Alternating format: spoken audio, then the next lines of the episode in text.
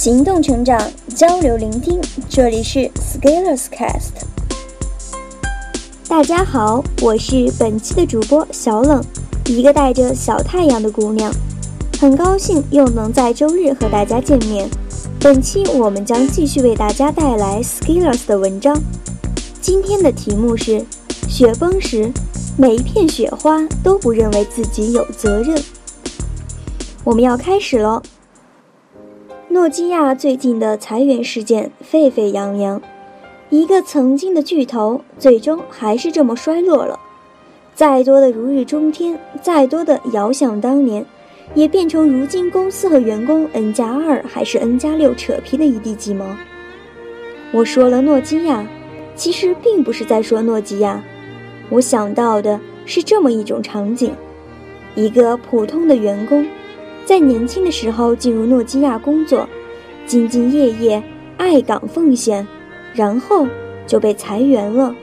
这是为什么？这是谁的错？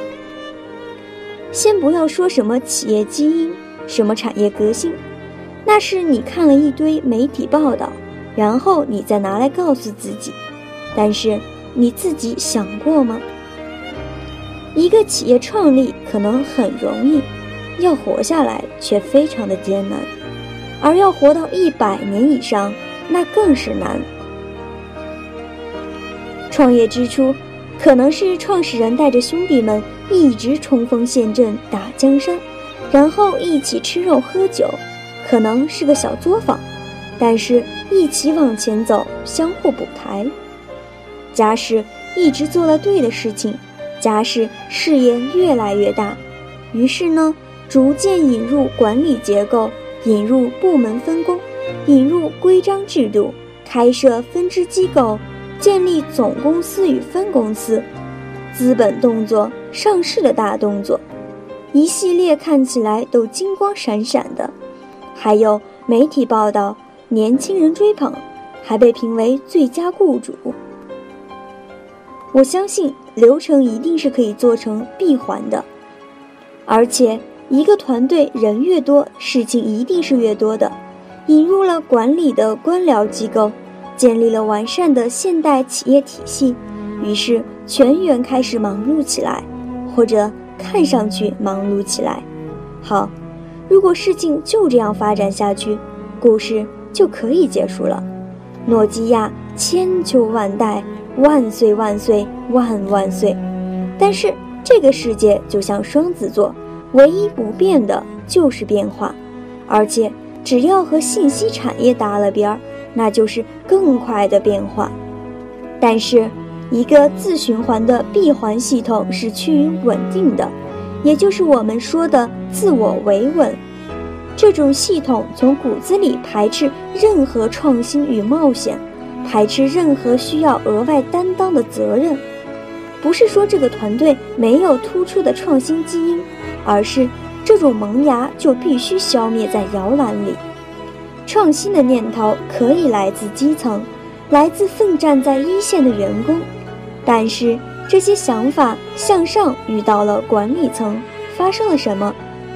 管理层每天忙忙碌碌，要开会，要准备材料，要交办工作，光这些就够喝一壶。为什么要去尝试新玩意儿，冒新风险？不出问题就是最大的功劳，稳稳当当一年又一年，薪水拿得稳，日子过得好，管他窗外风吹雨。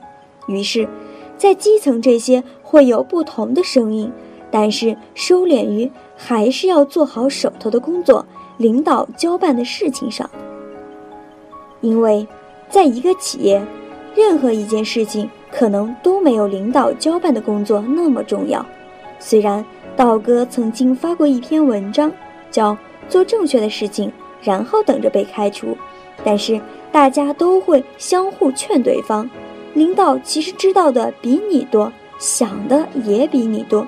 你能想到的，能当领导的一定不比你傻，一定也能想到。而且，的确，大多数情况下都是如此。虽然。诺基亚员工曾经投票压倒性支持采用安卓，于是明白这一点，你更加努力的工作了，然后突然有一天你被裁员了，然后你发现这个企业也完蛋了。你说你不忙，你很忙；你说你不辛苦，你很辛苦；你说领导不忙，领导比你更忙；你说领导不辛苦，领导比你更辛苦。但是这到底是谁的错？我们都那么辛辛苦苦努力的工作，却落得如此结局。雪崩时，每一片雪花都不认为自己有责任。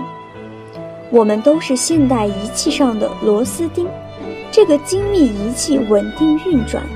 但是有一天，大的环境变了，人们根本不需要这台仪器了，而它也没办法焕发出新的能力，于是意味着使命结束。静静地躺在时间的河里，